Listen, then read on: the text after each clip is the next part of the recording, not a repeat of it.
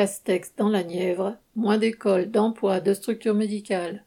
Le 9 mars, le Premier ministre, Jean Castex, était dans la Nièvre pour présenter l'acte 2 du plan Ségur pour l'hôpital.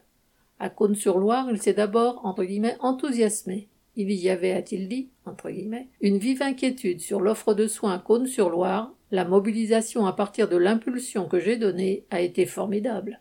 Ainsi, le Premier ministre était content d'annoncer que l'hôpital serait, entre guillemets, reconstruit avec ses urgences, ses services de médecine, ses soins de suite et de réadaptation. Mais en réalité, c'est d'un hôpital au rabais qu'il parle. L'offre de soins ne sera pas maintenue à Cône-sur-Loire, car pour cela, il aurait fallu maintenir la chirurgie et la maternité qui y étaient il n'y a pas si longtemps. Pendant que le Premier ministre entérine la diminution des soins hospitaliers, alors qu'il y a une grave pénurie de médecins dans le département, les plans de licenciement se multiplient. Ce que les patrons appellent un plan social a été annoncé à l'usine Yushin à Nevers, où il y aurait 200 licenciements. D'après la direction, la raison serait l'annonce de l'arrêt dans deux ans de la production d'antivols, Neyman et de verrous de voiture. Mais quand en février 2013, Valeo a vendu son activité mécanisme d'accès à Yushin, il y avait 580 travailleurs dans l'usine de Nevers. Il y a un an, en mars 2019, le groupe japonais Minebea Mitsumi a lancé une OPA, offre publique d'achat sur Yushin, et en a pris le contrôle.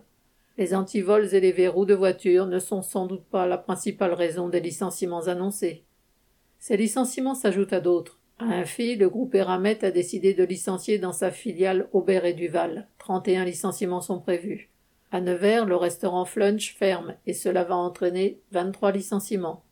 Ces licenciements récents s'ajoutent à la fermeture d'Altifort Valourec et Conforama à Cône-sur-Loire, avec 147 licenciements en 2019. En 2018, à Nevers, l'usine Selny, fabricant des moteurs de machines à laver, fermait avec 74 licenciements.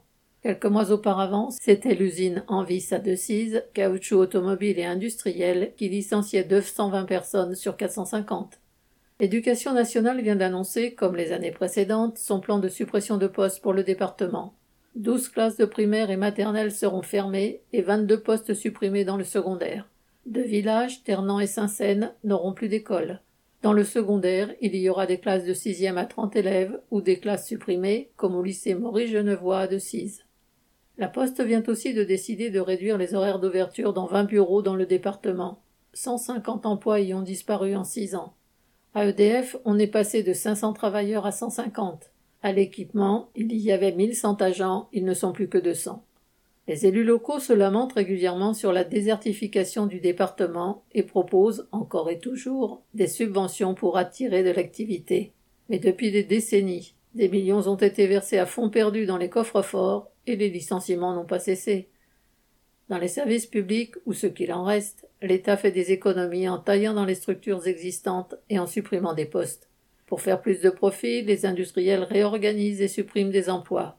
Public, privé, c'est la même politique criminelle. Pour les travailleurs, ce doit être la même lutte. Correspondant Hello.